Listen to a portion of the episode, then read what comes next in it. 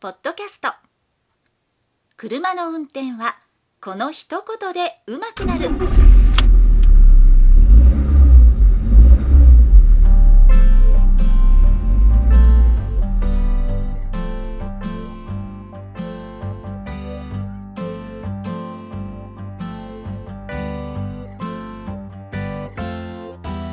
この番組は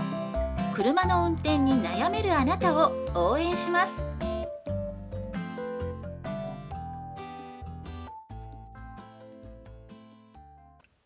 こんばんは、佐々木隆二です。今日も再生していただきありがとうございます。この番組は運転に自信のない方が少しでも運転してみようかなという気になってもらうための内容をお送りしております。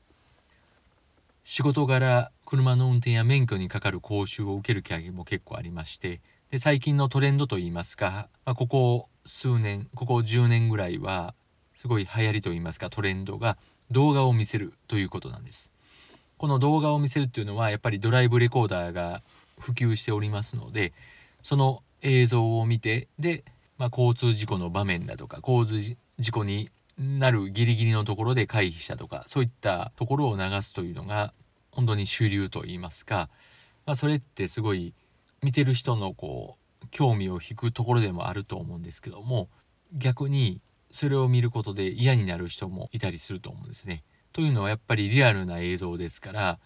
その時の車内の様子すごい文句を言ったり罵声を浴びせたりいうようなところがあったりとかあとはクラクションを鳴らすっていうのもよくあるんです。クラクションをこれはやむを得ず鳴らす危険を避けるためにやむを得ず鳴らすっていうことなんでしょうけどもどう見ても必要以上に鳴らすもういつまでもクラクション鳴らすと。いうことはこれはもう危険を回避するというよりも自分の怒りを表しているというふうなことだけなんですごい見苦しいなと思ってしまいます。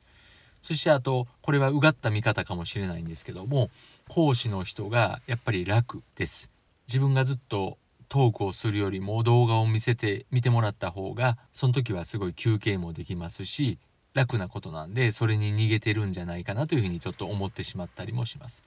あとそれに近いことで観客もしくは受講生を当てる受講生を指して答えさせるっていうのもすごいこれはまあ逃げじゃないんですけども簡単な方法やと思って自分はなるべくそれしないようにしようと思っているんですねそういった時。その人に当てるっていうことは逆にこれは脅しです。当てるお前当てるぞと当てるからちゃんと聞いとかんかったら恥かくぞみたいなことで当てていくわけなんでやっぱり講師側のこう怠慢じゃないんですけどもそういった風に見えてくるんで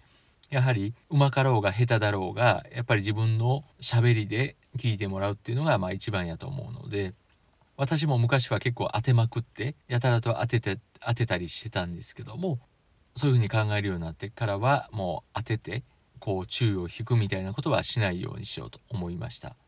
ということで話がそれかけたので本題に入っていきます。今回のテーマクラクションを鳴らすことはファインプレーと同じであるということについてお話をしていきます。クラクションを鳴らすということは先ほども少し言いましたけども危険を避けるためにクラクションを鳴らすわけです。クラクションを鳴らせる時っていうのは標識等で指定された時とあとは危険を避けるためやむを得ない場合これに限られるわけです。でクラクションを鳴らす時っていうのは大体がやっぱ危険を避けるため危ない時にクラクションを鳴らして危険を回避するということですからクラクション鳴らすことによって危険を回避した事故を防止したということであれば、まあ、それはそれでいいことでもありますしファインプレー野球を例にとりますとギリギリのところを普通であれば後ろに抜けていくところをなんとか飛びついてボールを取ったとかいうことになりますよね。それって非常にこうファインプレーということで称賛されるようなことでもありますけどもでもこれっていうのはプロ野球選手の、ね、方が言ってましたけどもファインプレーにならないようにするのが一番のファインプレーはいいことですよということなんですね。ファインプレーになるっていうことはギリギリどうにかこうにか身体能力で取ったと回避したということになりますのであまり良くないということなんですね。でそれよりもファインプレーにならないようにもともと打球の飛んでくるところに一歩二歩と進んでおけば悠々と取れると悠々と球を補給できるところをそれができてないからギリギリでなんとか手が届いた飛びつくような羽目になるということなのででクラクションも一緒ですよね。クラクションをしてなんとか危険を回避したということではあまり良くなくてクラクションを押さなくてもいいように運転行動をとっておくというのが大事ですよね。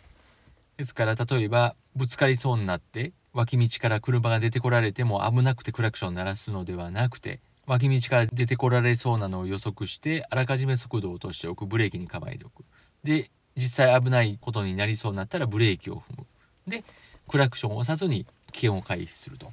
いうのが一番いいと思います。でクラクションというのは結構ね習慣のものやと思うのでやたらと鳴らす人はやたらと鳴らしますし鳴らさない人間は鳴らさない。ということなんです。私の車もねクラクション押すといい音がするんですけどもでもほとんど押すことがないのでやっぱりクラクションを押すっていうことは一歩間違えたら人の感情を刺激してトラブルになる喧嘩になるということですからなるべく押さないようにします。めったなことでは押さないわけです。けどやっぱりそれでもねいざという時押さないといけない場面っていうのが出てくるんですけどその時にクラクションを押せるかなっていうのは若干の不安があります。すぐクラクションを押す人がすぐピッと手が動いてそれで危険を回避するということができますけども普段なかなか押し慣れてなかったらクラクションを押した時にまあこれあるあるやと思うんですけどもクラクションのボタンを押し損ねる。全然違うところ一生懸命を叩くみたいな。ハンドルの違うところを一生懸命叩いてクラクション鳴らそうとすると。ありがちなんで、まあ、これは普段から押してないということでいいことでもあるんですけどもいざという時は押すと。押さないとやっぱり事故になってしまうことがあったり事故になった時になんでクラクションを押さなかったのというふうなことを言われかねないのでいざという時はやっぱクラクションを鳴らすと。ためらいなく鳴らすというのも大事なことだと思いますのでその辺を意識して運転できたらなと思います。自分自身の自戒を込めて今回はここまでにしておきます。最後まで聞いていただきありがとうございました。